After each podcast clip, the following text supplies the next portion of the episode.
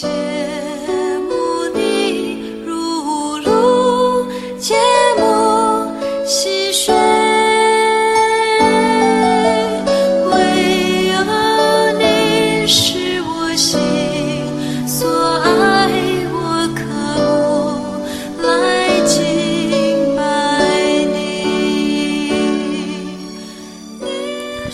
亲爱的弟兄姐妹，早安！各位好朋友，大家好！盼望我们在每一天，当我们眼睛张开的时候，我们的心就对主说：“主，我们何等的切慕你！”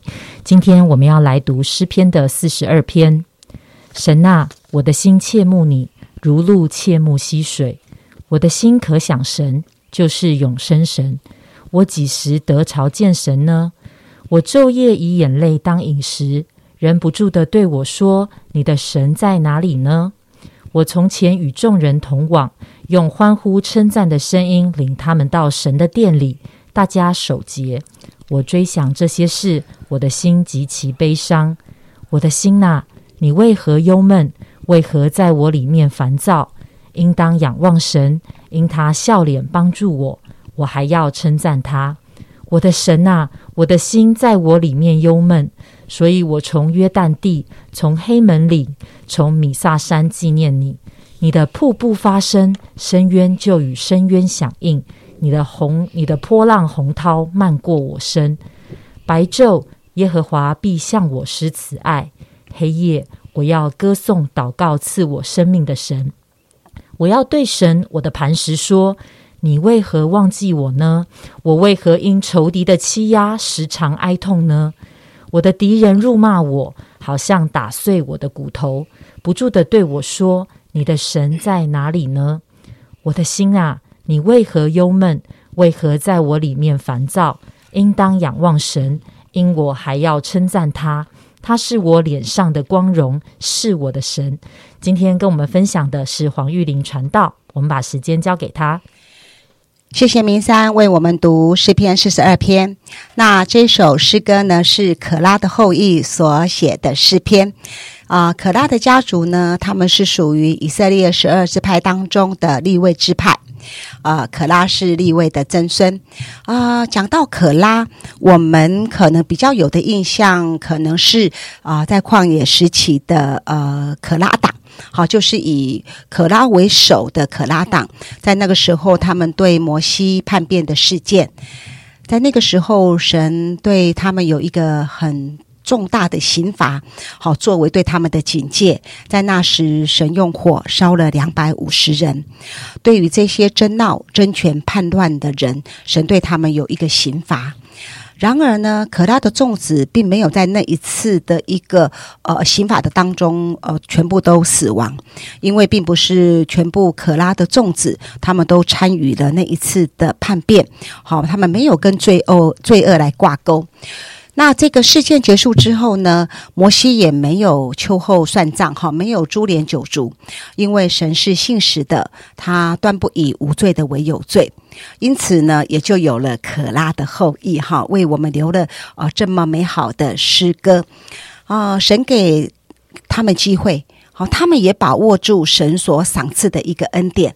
那一直到了大卫的时期，好，当呃约柜当会幕安设好了以后呢，可拉的后裔呢，他们就负责敬拜，负责歌唱哈，他们也负责一些呃守门的一些事情哈，好像那个诗班啊那样的当差这样子。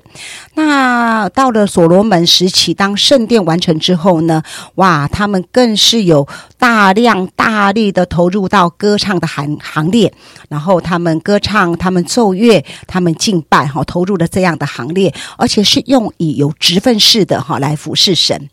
在诗篇的呃整个一百五十篇当中，可拉的后裔的诗就有十多首。那诗篇四十二首是第一首哈，收录啊、被收录进来的哈。那么这首诗歌的标题哈写着“流亡异乡者的祷告”。那我们就知道说，这首诗歌是在亡国时期哈，以色列人他们啊、流落到异乡，他们遭遇到不测的时候的一个背景，这样子的一个心情，他们受到欺压的情况当中所写的诗歌。这首诗歌在刚才明山为我们所读的时候，我们就会发现这首诗歌有浓浓的哀愁，哈，有很嗯有那个思念在当中。那当然也充满着一些的哀痛，好一些对于现状的哀痛，也就是说，他们呃有一些没有办法辩解的痛。那诗人的内心呢，不断的在呐喊，在寻找神，在寻求神，因他们哈，因他不幸的遭遇。啊！人在质问他说：“你的神在哪里呢？”他无言以对。事实上，他们是一个战败国。正所谓“胜者为王，败者为寇”。他能够回答什么呢？他也向着他自己的心在呐喊。好，在第五节、第十一节，他都在呐喊：“我的心啊，你为何忧闷？我的心啊，你为何在我的里面烦躁呢？”这首诗歌，这首诗篇，哈，这一首诗，用一个很图像式的方式来表达他的内心，哈，用一种很感性式的，就是啊，一只干渴在寻求哦溪水的鹿，来表达他的内心。不知道这是否也是啊，在线上收听的你，你现在的心情呢？诗人说：“我的心切慕神，我的心可想神。”我的心，这个心呢，它在原文的里面有灵魂的意思，也就是他在跟自己对话。他到了自己心灵最深处的地方，到了那个灵魂的深处，他在灵魂的深处里面跟自己对话。虽然他的人在遥远的北方，在约旦地，在黑门岭，在米萨山纪念神，但他的心却在他灵里最深处的地方想念神。神在哪里呢？神不在我们的肉眼看得见的地方。我记得属灵的长辈尼托生曾经说过：“只有深处才能够回答深处。”今天早晨特别要跟大家来分享的经文是第七节、第八节。我再来读一次：“你的瀑布发声，深渊就与深渊响应。”你的波浪洪涛漫过我身，白昼耶和华必向我施慈爱；夜晚我要歌颂祷告赐我生命的神。我们有没有发现有另外一个画面出现了？白昼黑夜的画面出现。我想到呢，呃，今年年初在三四月的时候，我上了这一届的门徒班。那其中有一课的一个单元，我给学员们一个功课，就是一个属灵的操练。你看到什么？然后你的灵可以联想到什么？可以来建造你的生命，可以来啊服侍你自己的生命。那到了下一个礼拜我们要上课的时候，我记得有一个弟兄，他跟我说，有一天的夜里头，他因为有一些的事让他很忧闷、很烦躁，整天发生的一些总是让人不愉快的事情。他就说他在啊夜里头，他就哦在他的太太、孩子都睡觉以后，他就走出去，他就在街上走着走着，他就看见了 Seven Eleven。他就想到说，神二十四小时与他同在。虽然他好的的的一个情况有很多的事情波涛汹涌，但是说他看见神一直都在。怎么会有这样子的转变呢？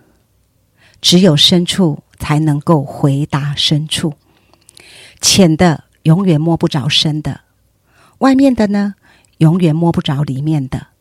神在哪里？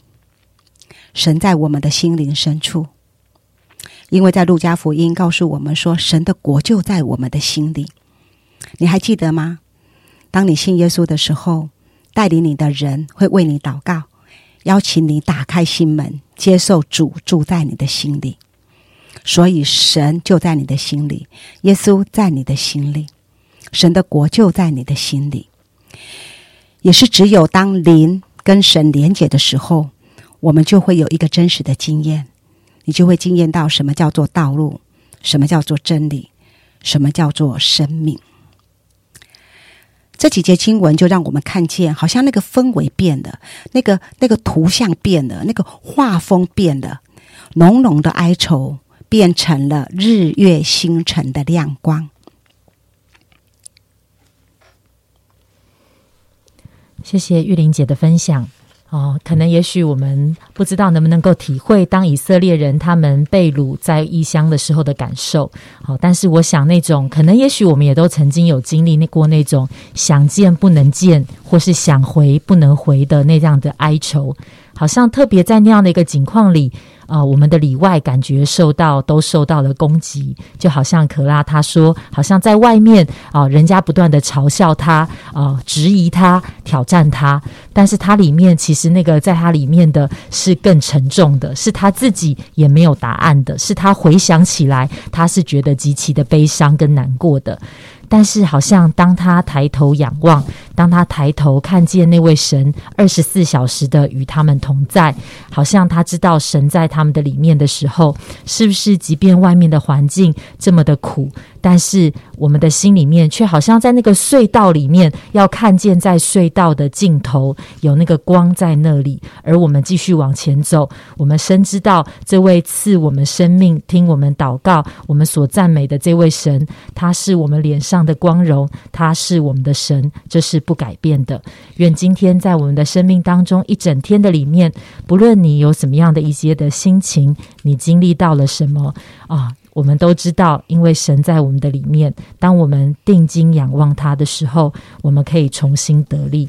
亲爱的主，我们的心深深的向你献上感谢。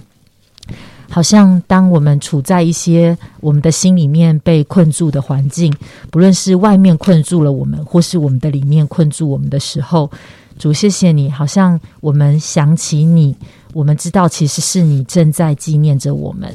主要而在那样的一个时刻里面，主啊，你就立时的把我们从黑暗当中。拉拔出来，或者当我们抬头的时候，真的就看见在黑夜里面有许多的星星。主要好像真是知道你那个同在的应许，你那个赐恩给我们的应许是没有改变的。谢谢爱我们的主，祷告奉主耶稣基督宝贵的名求，阿门。